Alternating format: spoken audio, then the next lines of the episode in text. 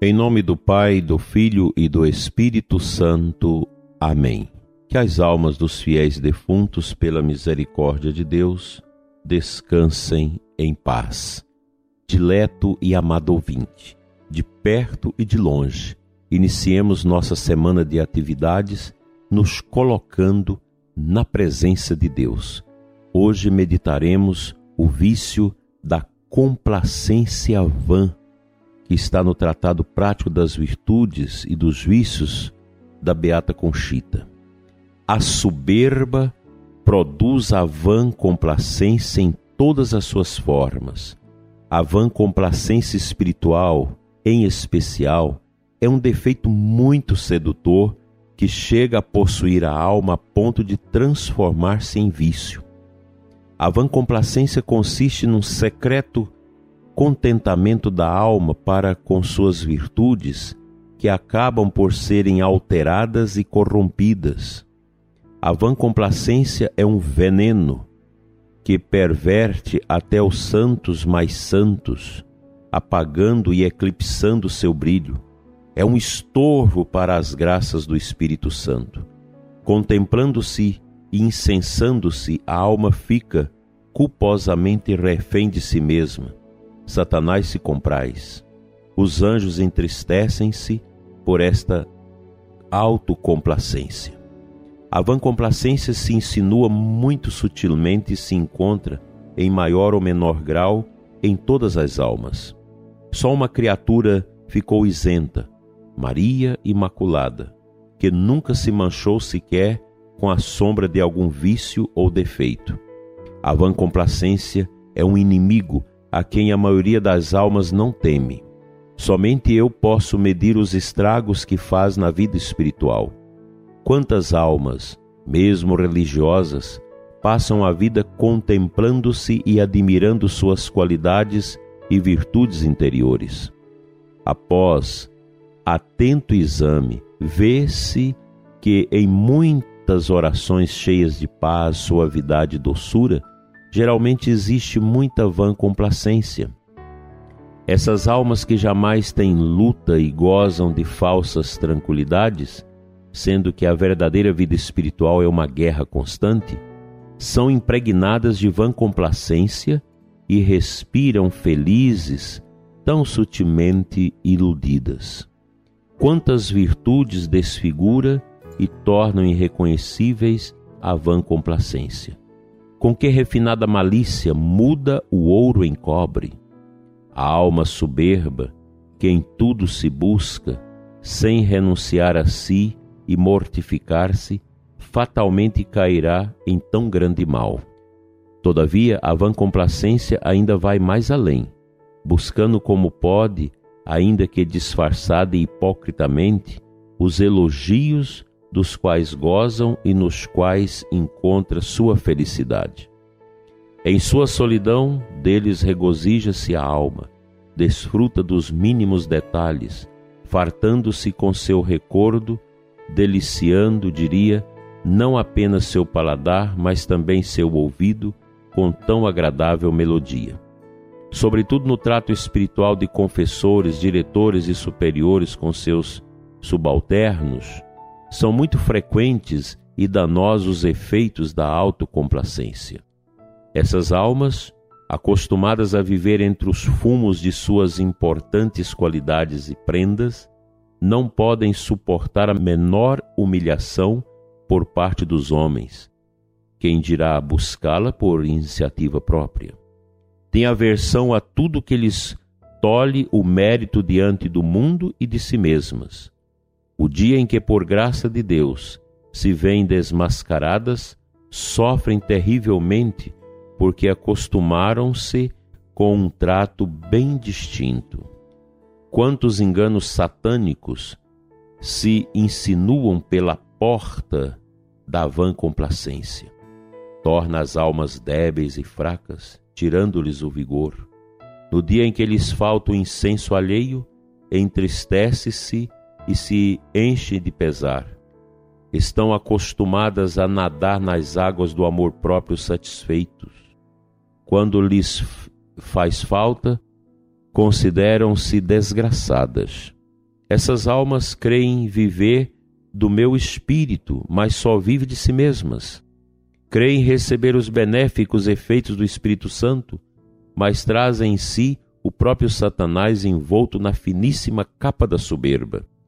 Quem distante dos corações cheios de si mesmos, encontra-se o espírito que só desce em almas puras ou purificadas, totalmente esvaziadas de si mesmas.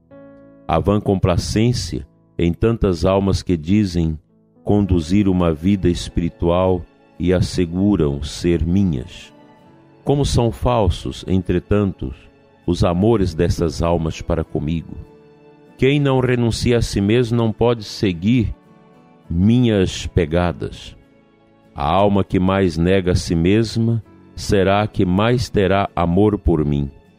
Almas acostumadas a comprazer a si mesmas dificilmente chegam a compreender seu erro. Transviadas em sua falta de juízo, atribuem-se virtudes como a doçura, a condescendência, a generosidade, a benignidade e a suavidade. O remédio para a vã complacência encontra-se na renúncia e negação de si mesmo, com o apoio da graça, da firmeza e da fortaleza divinas.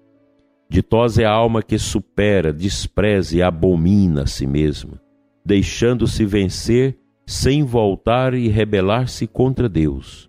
Ditosa mil vezes a alma que, negando-se em tudo, toma sua cruz e vive só de mim, seguindo minhas pegadas ensanguentadas. Receberá um grande prêmio e será ainda na terra muito amada pelo meu coração.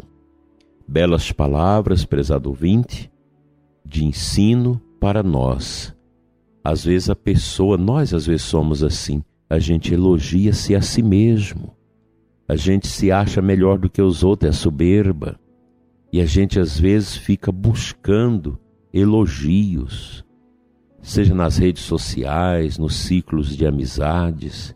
Nós precisamos nos libertar de nós mesmos. Essa é a grande verdade. Nós precisamos nos libertar de nós mesmos. Que o Senhor nos ajude a viver essa humildade a partir de dentro, tão difícil, tão exigente, seja para mim, para você, para todos nós. Esses ensinamentos da Beata Conchita não são fáceis, mas eles são proféticos para nós nesses tempos obtusos estranhos, tempos de soberbas, tempos de egoísmos, tempos de mentiras e de tanta desolação. Que no meio dos espinhos, desses gravetos, nesse grande deserto dos nossos tempos, possamos fazer brotar nesse mesmo deserto os bons cardos e as boas flores das virtudes humildes e desprovidas de toda soberba e vaidade.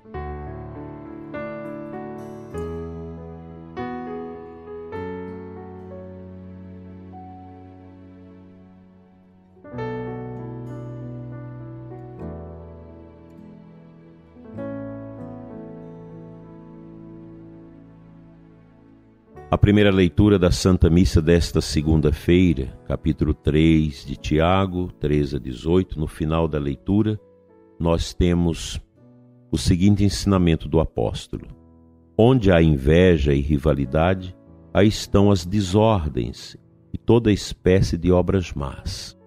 Por outra parte, a sabedoria que vem do alto, antes de tudo pura, depois pacífica, modesta, conciliadora, cheia de misericórdia e de bons frutos, sem parcialidade e sem fingimento. O fruto da justiça é semeado na paz, para aqueles que promovem a paz.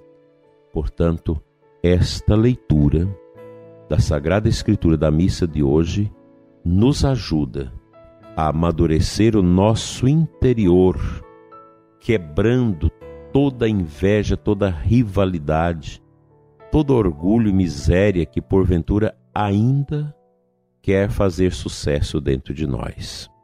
Que a sua manhã, prezado ouvinte, seja toda ela regada por esses grandes valores das virtudes que descem do céu, que escorrem do céu como chuvas benfazejas, alcançando nossos corações e nos curando e nos libertando de tudo que não é bom e que torna nocivo a nossa ascendência espiritual. Não desanime, prezado ouvinte, você tem conserto. Basta que Deus habite o seu coração. Basta dar esses passos de fé e confiança e entregar-se totalmente a Deus. Quão bela é a alma carregada de bondade, de grandes virtudes. Sem essa complacência, essa vaidade de querer elogios dos outros, de querer impor a si mesmo aquilo que não é. Que Deus nos ajude a viver a simplicidade, a pobreza, a humildade em grande estima, assim seja. Amém.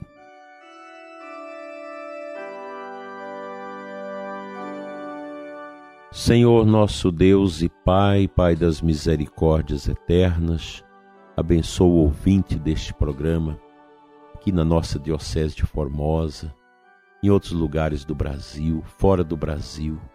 Abençoa os que trabalham, abençoa os que sofrem, os que estão unidos a nós nesta manhã em profunda oração. Abençoa os que estão em viagem, as pessoas que estão no trabalho, ouvindo o nosso programa, indo ao trabalho, os que estão em casa tomando seu café, se levantando, se organizando.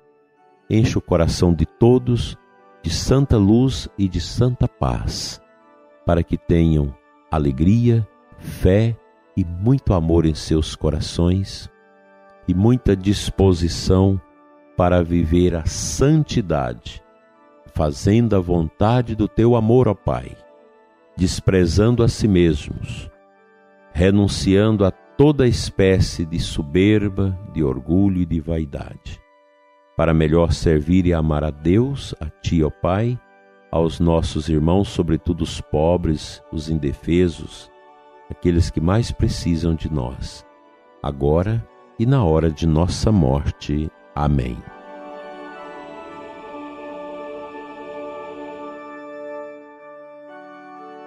pela intercessão de Nossa Senhora da Boa Morte, venha sobre você e sua família a bênção de Deus Todo-Poderoso, Pai, Filho e Espírito Santo. Amém. Tenha você e sua família uma semana de paz e amanhã estaremos novamente juntos para mais um programa Oração da Manhã.